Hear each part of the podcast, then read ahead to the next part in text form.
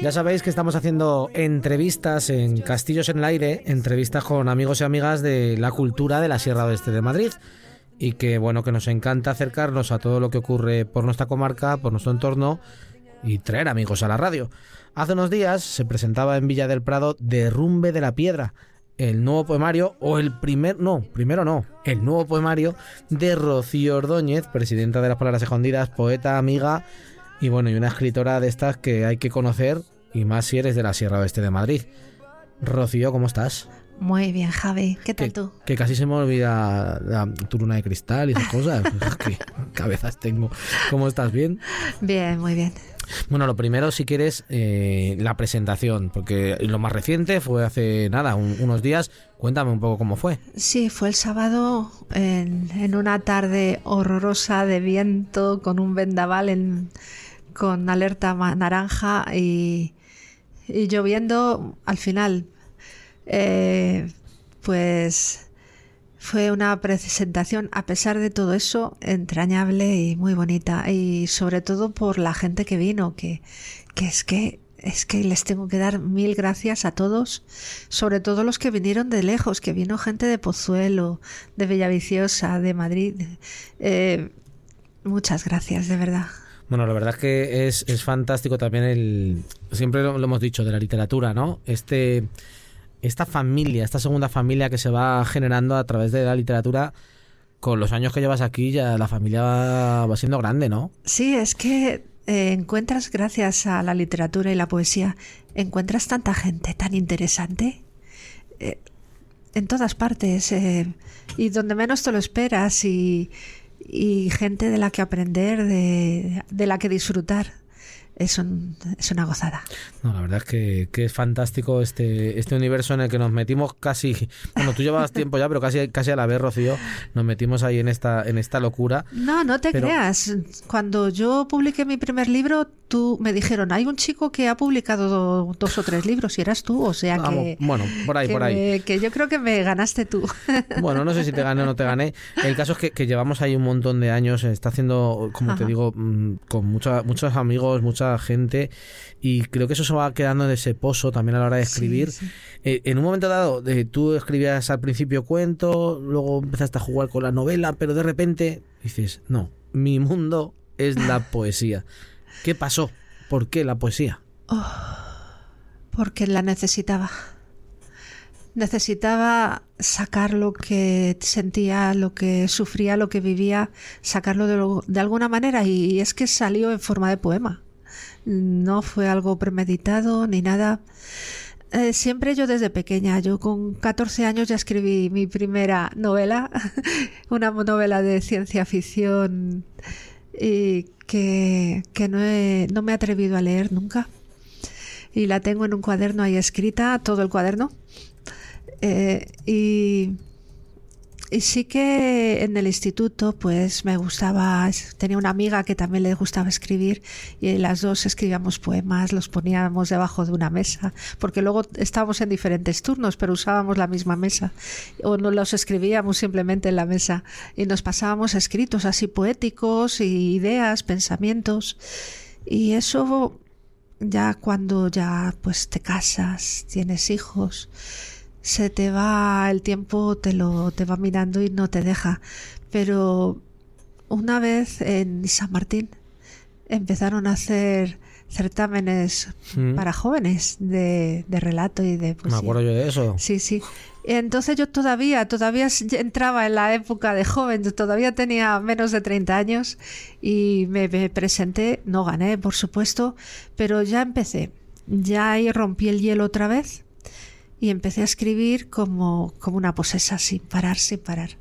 Estar ahí siempre, siempre es impresionante, ¿no? El, cómo se va generando esas ideas y van yendo y viniendo. Y luego al final eso terminé con el primer libro, gracias también al ánimo que me dio una amiga nuestra de Villa del Prado. Y Susana, Susana Gásquez, que ya había publicado una novela también. Y empecé a, a publicar yo también. Y eh, primero fue Leyendas para una noche, que relato. Después fue una novela, una novela importante, yo creo que y que acabo de volver a publicar. Eso te iba a preguntar porque ha cambiado además un poquito el título, ¿no? Porque Sí, tuve problemas con el primer editor y dije, mira, no voy a perder esa novela que para mí es fantástica.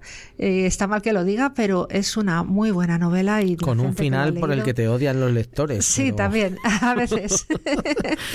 a veces es una novela dura a veces. Pero es un es un novelón que ahora mismo, como tú misma estás diciendo, se puede volver a, encontrar. En este caso solamente de momento a través de, de Amazon, que es Días de Viento y Fuego si alguien quiere, la puede encontrar tanto en tapa blanda como en tapa dura o en versión Kindle. Eh, sí, también en versión Kindle. Eso es. Sí, sí. Así que todo el que quiera, además, la versión Kindle, os voy a decir, son 7 euros. Sí, es muy baratilla, se puede leer fácilmente.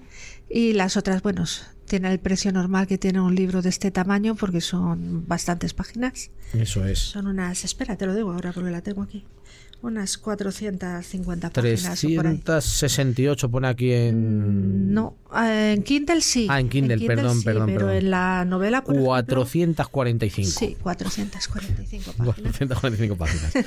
O sea, que, no, es que al final es un libro que es eh, un... Sí, es, es una larga historia que ocupa varias décadas y en las que hay unos personajes que van evolucionando y que van creciendo y van sufriendo y viviendo y, y luchando y son y además que es una novela con la que además de, de ser interesante, apasionante, eh, tienes mucha historia, porque es en la época de la Revolución Francesa, atravesando toda España, Francia, España, el Caribe, Haití, lo que ahora es Haití, eh, Cuba, las guerras de los esclavos, hay una la guerra contra Napoleón en España, la guerra de Trafalgar, allí hay un montón de movidas eh, históricas que están bastante bien documentadas y que mezclan personajes reales con los con los personajes de la novela. Desde luego es un, es un novelón y, no lo digo por decir, ¿eh? es, es, verdad que, que, lo he Rocío,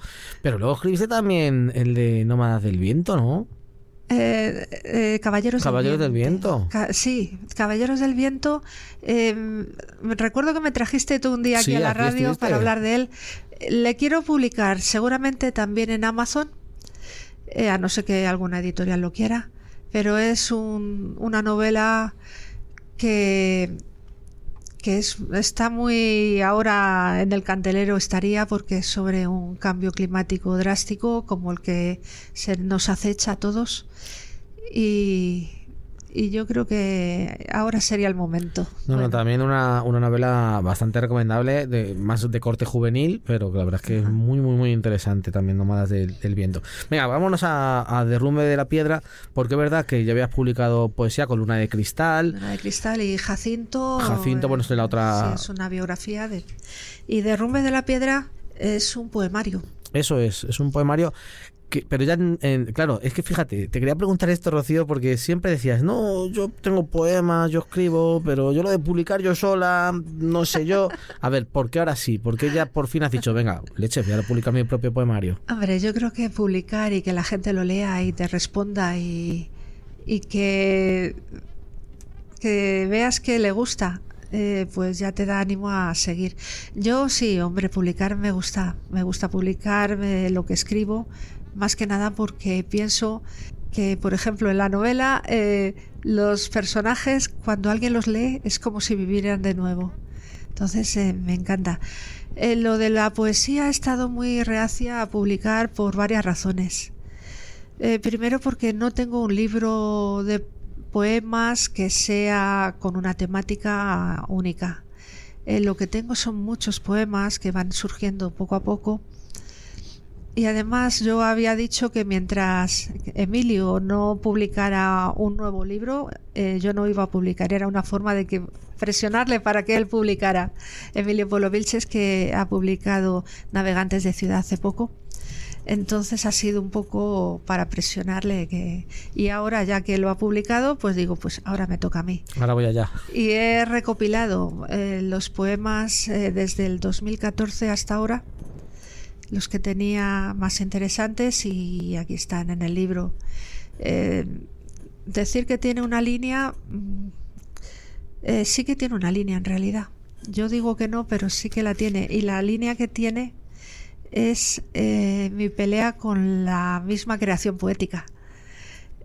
Porque lo decía, lo decía en la presentación del libro. la poesía es algo que te exige mucho. Y yo necesito un espacio, un silencio, un, tiempo, sobre todo un tiempo que no tenga que hacer otras cosas eh, que sean obligatorias en la vida de cada día para poder escribir. Entonces, eh, las pocas veces que escribo, eh, me dudo mucho de si lo estoy haciendo bien, dudo mucho del resultado, dudo mucho de, que pueda llegar a algún lado. Y al final pues pues van saliendo y, y sí, cuando hay recitales pues eh, yo leo mis poemas y tan feliz y a la gente la verdad es que le gusta mucho pero pero de a recitar es otro rollo claro. Sí es, es o, o, publicar un poemario propio no sí es diferente. Recitar estás cerca del público y, ves la reacción de la gente y, me encanta me encanta escucharlo eh, recitar escuchar recitar y, estar delante del público. Y pero para hacerlo por escrito tienes que tener mucha seguridad Sí, pero no sé, ahora que ya eh, has llegado a... Bueno, y tú que vives siempre con... Vives con, con, poesía y con un poeta. Eh, cuéntanos, eh, claro, porque decías antes, es que dudo mucho. Es que el dudar es del buen escritor. Sí, el dudar. o sea, estar muy seguro de que tú. No, no, no. ¿No? yo, sí, yo conozco algunos poetas que están muy seguros de sus poemas y normalmente es una opinión suya no, que no comparto muchas veces. Eh, los poemas, eh, tú cuando los escribes tienes que estar dispuesto a borrarlos, dispuesto a, a transformarlos completamente. A veces, no, a veces te sale un poema que te sale, ¡buah! Dices desde el primer momento, te sale de, de adelante a atrás y dices, perfecto, se queda ahí. Pero no, lo, no te lo creas. Claro. Déjalo reposar. Déjalo reposar, vuelve, sigue reposando, vuelve otra vez y verás cómo hay cosas que cada vez eh, puedes cambiar para mejorar. Y casi siempre es borrar, casi siempre es quitar cosas, porque hay cosas que no son necesarias. Y en la, la poesía, el, un poema, cuanto más, más puro sea, eh, más valor tiene. A mí la poesía en la que se abusa de del adorno innecesario eh, no me gusta. Oye, y, cuando, cuando, cuando te encuentras con, con, un poeta o una poeta que dice, no, no, es que yo lo que hago es maravilloso y a quien no le guste es que es un torpe. que, que alguno, que a verlo haylo, que a verlo haylo. Eh, ¿Qué opinas de estas cosas? pues que, mira, mientras él escriba y sea feliz con su poesía, está bien. Pues también es verdad. Pero claro. Pero que, no, nos lo haga sufrir a los demás, ¿no? Que no me diga que es un buen poema cuando no lo es. Ya, ya, ya. Que estas cosas pasan a veces. Bueno, en el mundo de la poesía hay de todo. Hay sí, hay muchos, muchos unos egos muy fuertes. Y también hay gente muy sencilla. Y normalmente la mejor poesía proviene de gente muy sencilla. De gente que no se da de, de poeta y son los mejores. Eso suele pasar, es verdad. ¿Qué tendrá la poesía, no? Que cuanto menos alardeas de ella, más poeta eres. Eso creo yo, ¿no? Hay personas que, poetas, que se creen superiores a todos, que solo sus poemas son los mejores. Y normalmente es, porque viven de su ego. Y sin embargo, ves gente muy sencilla que no alardean nada y al fondo son los mejores poetas. Sí, es verdad que estas cosas son, son normales y, pasan muchas veces, pasan muchas veces.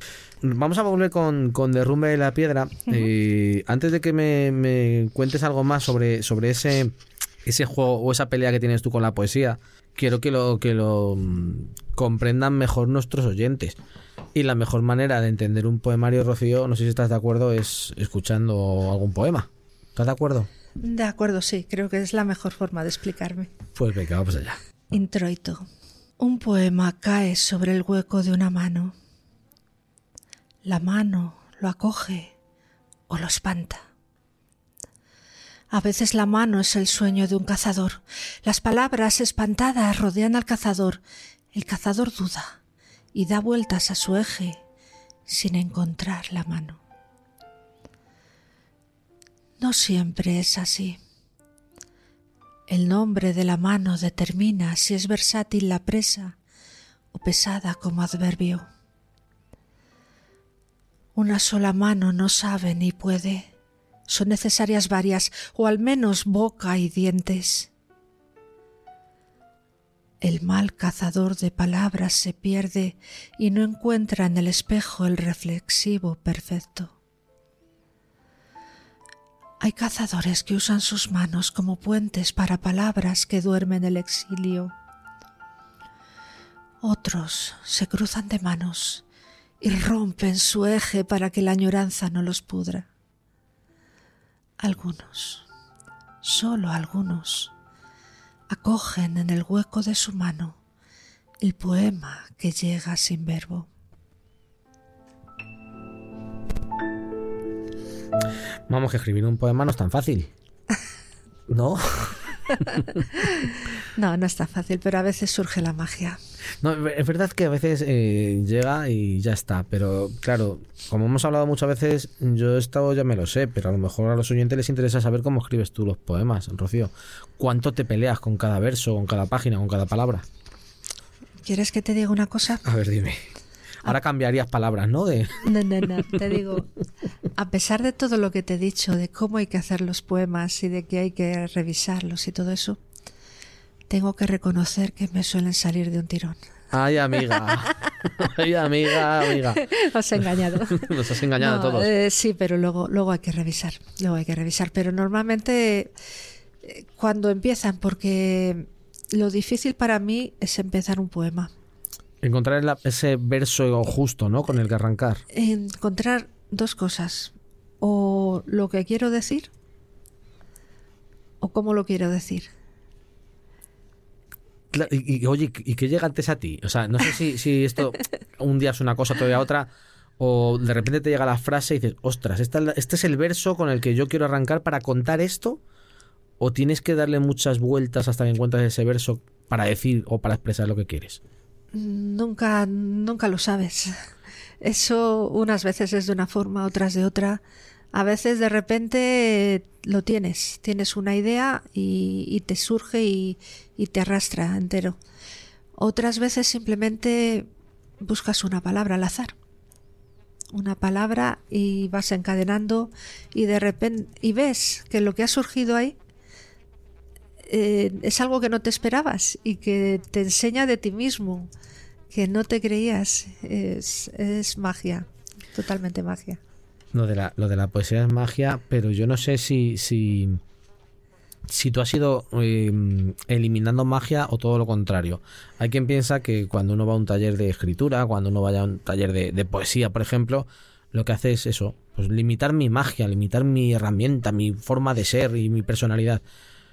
O no, a ver, no sé si hay, hay un poco de, mm. de, una discusión, ¿no? Entre qué hacer, cómo hacerlo. Totalmente, no. Eh, en un taller como el que he estado yo eh, con Guadalupe Grande varios años. ¿A quién le dedicas el poemario? Sí, porque parte de estos poemas pues eh, han pasado por su taller y, se han mejorado mucho allí, claro.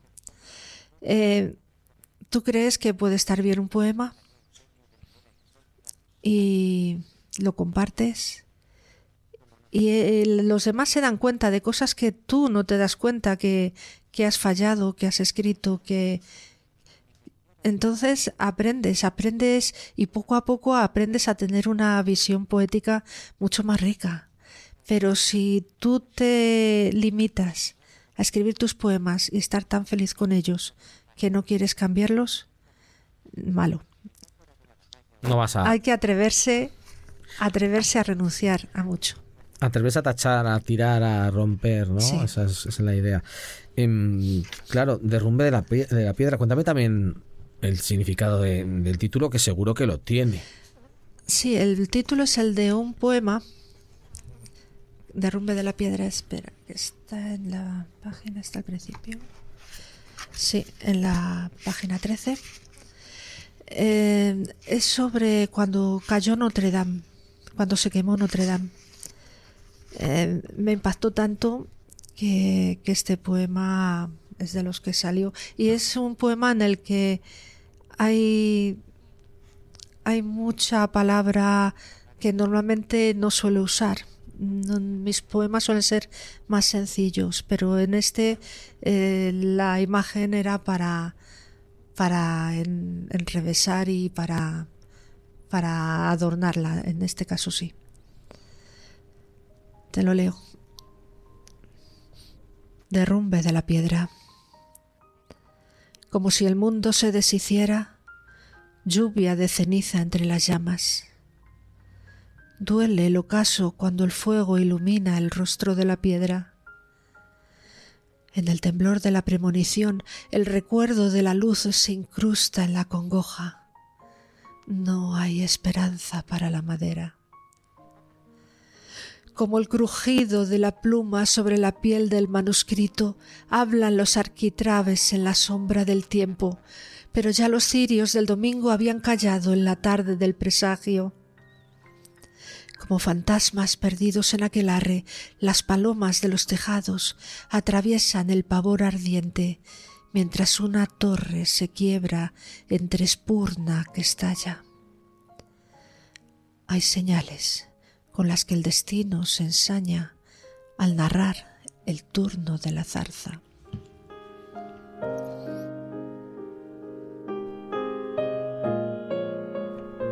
No creo, Rocío, que ninguno de los que vivimos, aunque fuese a través de la televisión, este, este momento, ¿no? Eh, no esté viendo en su, en su cabeza, después de escucharte, ese incendio en Notre Dame, que fue terrible. Bueno, de hecho todavía está en obras, todavía está ahí. Sí, además es eso, es, es como, como una premonición de todo lo que está sucediendo ahora, de las guerras, de, de lo que está pasando ahora en, en, Palestina, es, es horroroso. Y eso, hay algo en este libro también, es otra de las líneas que lleva este libro, aparte de la pelea con la poética y es eh, un poquito mi pesimismo ante lo que sucede en el mundo, lo que, lo que está sucediendo y lo que pueda suceder. Y hay mucho de eso. ¿Ves, ves muy, oscuro cuando miras el horizonte? Mucho, lo veo muy mucho, muy oscuro. Bueno, me gusta, me gusta un poema que hay aquí, si me permites. Sí, dime. Hay uno que hay aquí que dice así.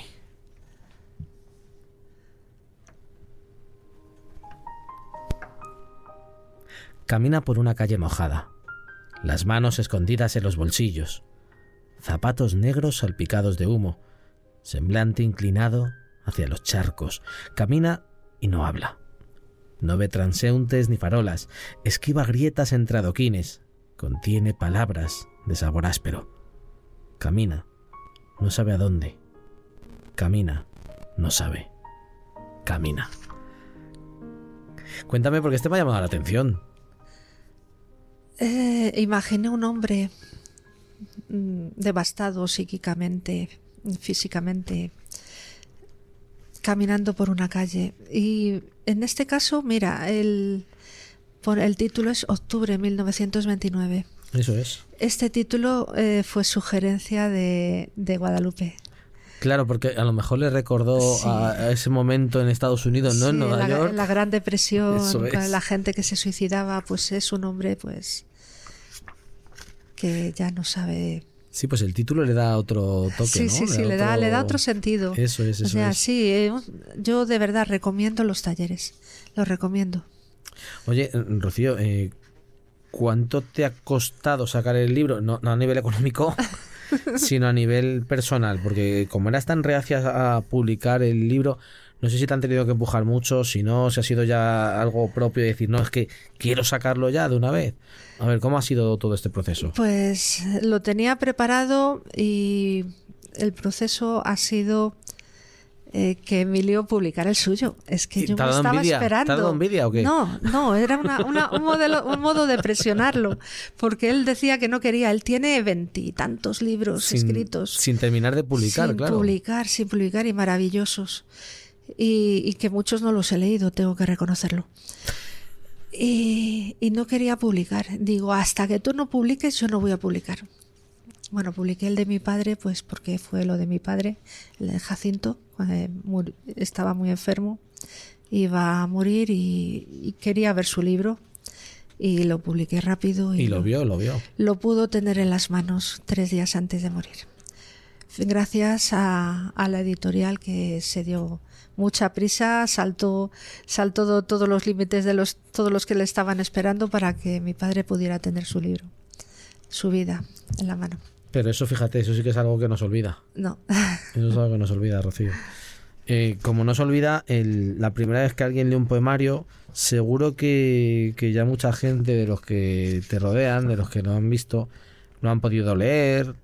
Bueno, seguramente que muchos poemas los hemos seguido leyendo a lo largo del tiempo, o alguien los ha visto, pero no sé si ahora alguien te ha llegado, no sé si en Villa del Prado, o en algunas asociaciones a las que perteneces, o algún amigo, vecino, familia, y te ha dicho ya algo sobre el libro. Eh, pues apenas, apenas no. ¿No? Apenas no, te digo en serio, porque este libro, aunque lo pu- publiqué en junio, pero lo tengo ahí en espera y hasta ahora no he hecho presentación. Entonces, tan solo gente muy, muy cercana, sí, algunos me han dicho que le han encantado, pero eh, un par de poetas sí que... do- dos, cuatro, cuatro poetas que lo han leído. eh, dicen que sí que les ha gustado mucho, que, que esto, bueno, no os te digo las palabras, pero, pero no, todavía no tengo, no tengo apenas ningún comentario y, y sí me gustaría saber qué piensa la gente, pero gente que no esté cerca de mí, gente que, que no tenga por qué halagarme ni decirme nada, sí me gustaría. Bueno, pues vamos a hacer una cosa. Como, como la idea es que esto lo lea mucha gente, vamos a ver cómo vamos a poder conseguirlo, porque la mejor manera de conseguirlo es hablar contigo. Entonces, eh, seguro que tienes presentaciones, eventos, momentos a la vista. Vamos a decirle a todos los oyentes dónde te van a poder escuchar o dónde te van a poder seguir, Rocío. Pues mira, en el día 9 de diciembre en la librería del Alba vamos a hacer un recital, Emilio y yo. Allí podéis conseguir el en, en San Martín de Valdeiglesias. Ujú, En la ciudad del Alba, en San Martín. Sí. Luego el 16 en Villa del Prado vamos a hacer una gala solidaria. El 19 tenemos un- la presentación de la hoja, una gala solidaria, espera, en Villa del Prado. En el Pedro de Tolosa, En el Pedro de 16. Talosa para recoger alimentos para una, seguramente para un comedor de alimentos. ¿Qué edición de, de gala va ya? ¿Lo, lo no sabes? las estamos contando, pero, muchas, ¿eh? en 17 años puede que tengamos como 8 o 10. Sí, sí, hay Sí, muchas, sí. muchos eventos de estos. Eh, luego tenemos el 19 la presentación de la hoja azul en, blanco de que es la revista de, De de ASEAP, Verbo Azul, de de Verbo Verbo, Azul. Azul en Alcorcón. Ah, bueno, y el maratón de ASEAPO también el día 19 en Móstoles. Eh, el día 16 me veréis en, en, un- en la biblioteca Elena Fortún acompañando a Antonio Capilla que va a hacer le, hacen un, Un homenaje. un homenaje, una, una presentación en, en una tertulia de, de Pepa Nieto. El 17 de febrero en Navas Cultural vamos a hacer otro recital de poesía también, Emilio y yo. Así que cualquier día de esos, o si no, mira, le llamáis a Javi y yo se- os lo Y, paso. y yo voy diciendo, también es verdad. Bueno, a lo, mejor, a lo mejor tenemos suerte. Aquí en Navas del Rey se puede conseguir fácil porque vamos a hablar luego con Amparo aquí en Roticol a ver si. Y supongo que, que en algún sitio de Villa del Prado también será sencillo. De todos modos, eh, voy a decir porque Carlos Álvarez del Ateneo Antonio Robles nos acaba de invitar Rocío a participar en la segunda feria del libro de Roble de Echevela que va a ser Ajá. a primeros de abril, nos ha dicho. Ah, así vale. que, bueno, que ya se irá viendo, pero cuando llegue, pues habrá que hacer esta, esta historia. Habrá que ir Pues también. allí estaremos. Y no sabemos si en. Villa del Prado vamos a tener feria del libro, ¿no? Ah, no, ni idea. No eso, tenemos que preguntar al concejal, a Manuel. Hay que preguntarle a. Manuel a ver qué pasa. A ver, el concejal de Cultura actual. Claro, y bueno, Porque la verdad es que la Feria del Libro del año pasado fue magnífica. fue maravillosa. Sí, sí, y nos encantó a todos. estar Sí, allí. y bueno, donde estoy casi seguro de que también va a haber va a ser en Aldea del Fresno este Anda. año. Sí. A ver si nos arreglan los puentes y podemos ir. Hombre, ya están en ello, ya están en ello. Tenemos los puentes casi, casi, casi, casi. Por lo menos mía. los provisionales. Sí, por lo menos que podamos movernos, ¿no? Sí, Porque sí. para los de Villa del Prado, por Uf, ejemplo, para ir a eh, Madrid. Villa del Prado es que estamos aislados, más que Aldea. Aldea está más cerca. Tiene Sí, Aldea puede salir por Méntrida. Pero Villa del Prado solo tiene la salida del Encinar, por el Encinar del Alberche y dando una Sí, vuelta. tirando hacia. San Martín o hacia Almorox y luego ya.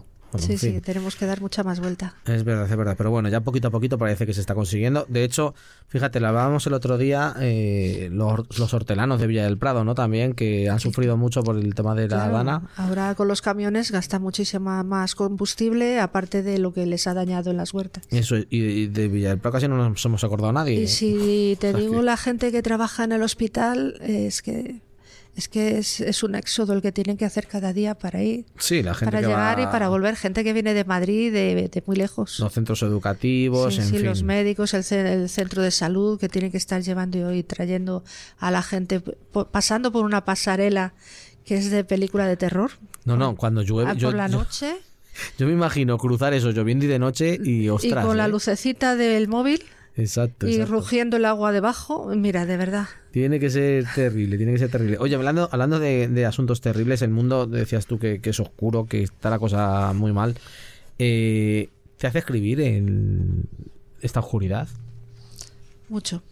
Sí. mucho porque es algo que me preocupa, me duele y, y eso eso te hace de- te hace desahogarte escribiendo, eso es lo que me hace el- el- yo creo que es la- el tema que más me está movilizando con la poesía Mm.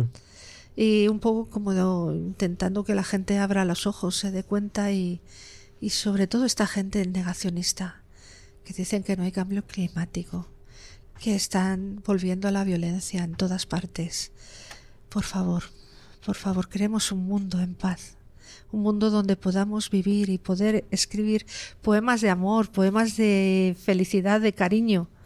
Eh, no queremos un mundo en guerra, no queremos un mundo eh, que nos quememos, que, que la gente muera de hambre, de sed, que tengan que desplazarse sin más remedio porque sus tierras ya ni no pueden vivir en ellas. Fíjate, yo diría que no queremos un mundo de buenos poetas, sino un mundo de poetas felices, ¿no? Porque, porque en momentos duros, en momentos muy aciagos, es donde ha salido la poesía más, más fuerte casi siempre, ¿no? Sí. Entonces, yo preferiría tener poetas malísimos, Sí, sí, pero que sí, no yo sea todo este, todo este rollo. Yo Vamos a escucharte otro, otro poema, Rocío. Pues hablando de este tema, eh, resurrección.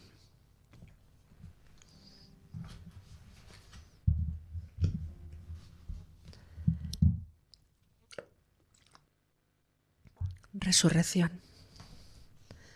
Es evidente que para resucitar antes hay que morir.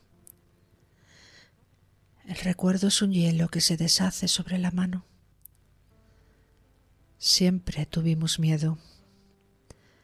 Lo inesperado y lo esperado, la certeza de un drama, el llanto de una guitarra tras la noche, la aterradora cruz del pasado, un pájaro muerto sobre el asfalto.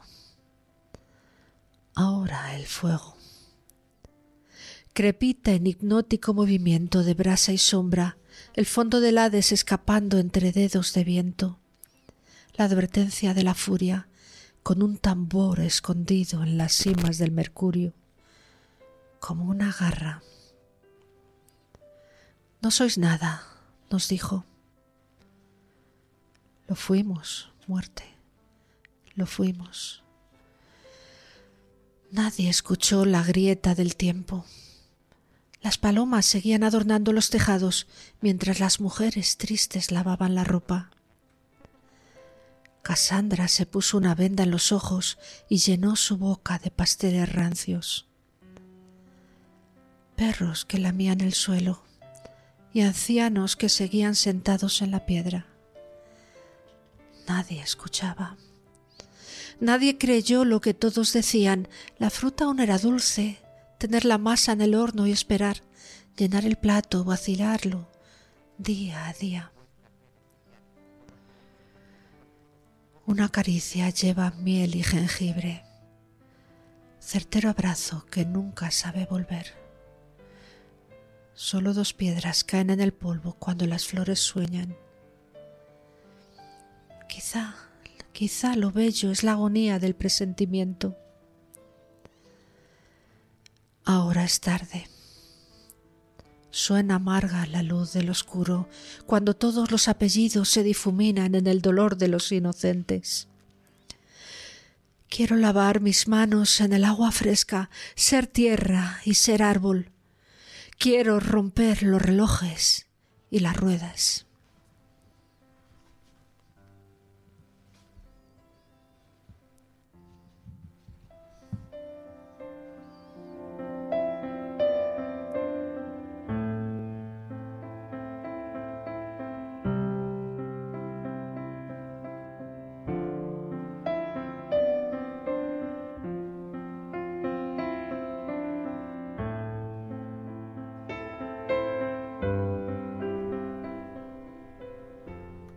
Oye, y hablando de, de oscuridad, de cosas chungas, ¿cómo ves España?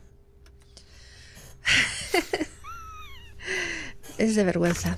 De vergüenza lo que está pasando. Que la gente. Es curioso porque ves a gente violenta en las calles protestando porque se quiere amnistiar a gente que ha sido violenta en las calles. Claro, es que es súper chungo, ¿no? Esto. ¿Eh? Que es muy complicado esto, ¿no? De, de- pues, si estos le- no sé si pensarán, como estos lo han hecho y les quieren amnistiar, nos amnistiarán a nosotros también si lo Es hacemos. que es ridículo, es totalmente ridículo que alguien esté protestando de algo que está haciendo él. Es no respetar la Constitución, no respetar la, la democracia. Es, y lo malo es que hay tanta gente que cae en esas redes de odio que da miedo.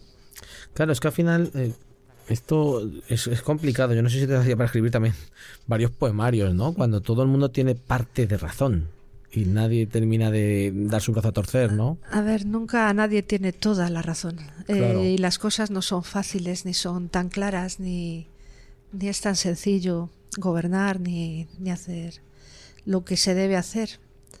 Eh, muchas veces no se puede. Yo te lo digo que he estado gobernando em, durante un año y no puedes hacer lo que quieres hacer. Sí, a veces es imposible, ¿no? Por No, mucho que no se te, puede, que no te se puede. apetezca. Hay unas normas, hay unas reglas y, y hay eh, muchos mm, faltas de presupuestos, eh, problemas de... Nunca se puede hacer todo lo que quieres hacer, pero se intenta. Claro. Y lo importante es que se intente. Lo que no puedes hacer es dinamitar todo, todo lo que intenta mejorar la vida de la gente, que es lo que está haciendo mucha gente. Oye, hablando de, de- no sé si de política o de actividades, más bien, eh, las palabras escondidas sigue, sigue adelante. Tenéis la, la- tenéis eh, la gala solidaria el próximo, como decimos, 16 de 16. diciembre Sí. a las 7 de la tarde, si no me equivoco. ¿Sí? Y habrá que llevar, pues eso, alimentos eh, no perecederos para poder disfrutar de la gala. Ya hay poetas apuntados. Eh, se puede apuntar más gente, supongo, para ir a recitar o no. De momento para recitar son socios de palabras escondidas. Eh, lo que sí que tenemos más gente que está colaborando eh, y va a col- colaborar, que vienen a cantar, a tocar algo de música. Eh, es que somos muchos, entonces... sí, danza también, ¿no? Sí, danza también. Está Necane, eh, Marisa Cortés, Alba Altacano y seguro que más gente que se va a apuntar. Entonces, pues eh, no podemos hacer tanta poesía.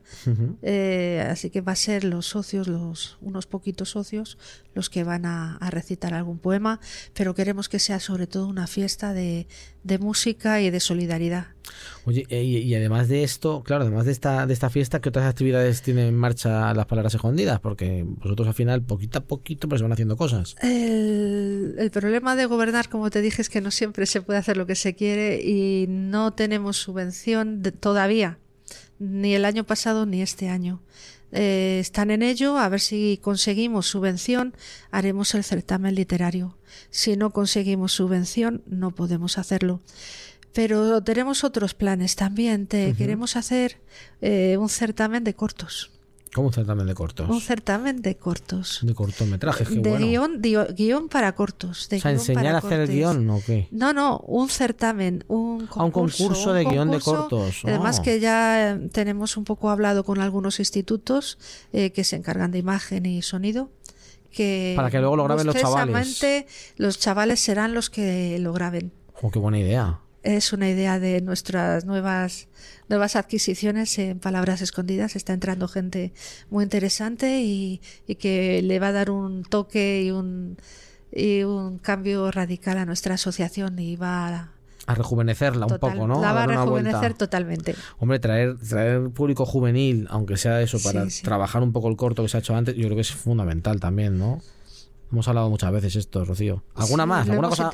¿Alguna idea más o no? O- o- De momento eh, esperamos eso. Ya querríamos seguir con el certamen de pintura al aire libre.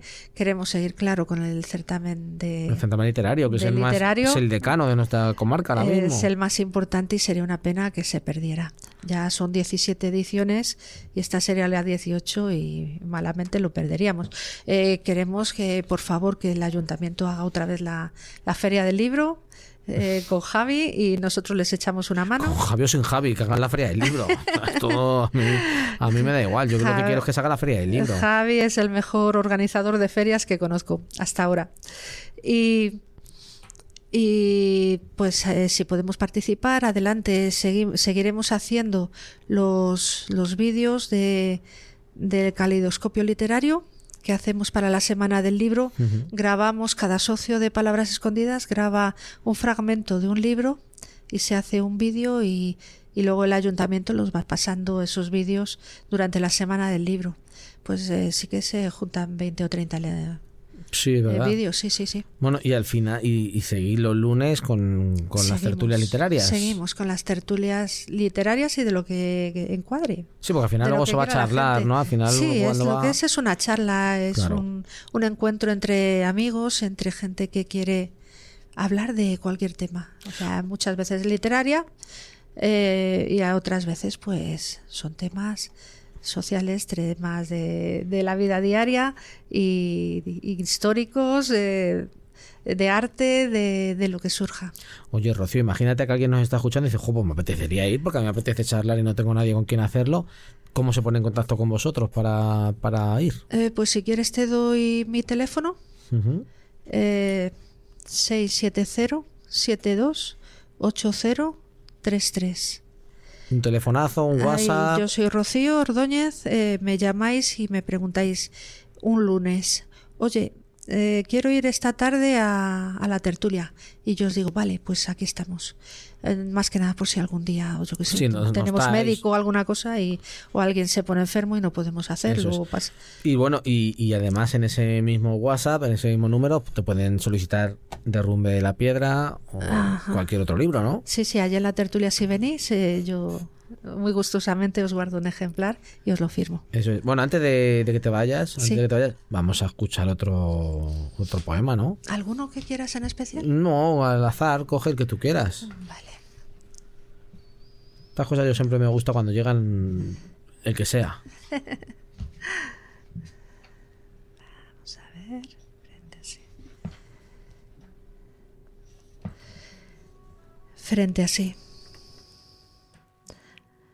Es el hombre que mira lejos cuando todos hablan sin decir nada. El hombre que huye hacia el dolor que dejó atrás, que no quiso empuñar el arma, ni olvida que pudo hacerlo. Sabe que la muerte acecha donde siempre y a los de siempre. Es el que sabe que todo es inútil, pero sigue luchando, porque es él y nosotros no lo somos, que llora aunque no llora.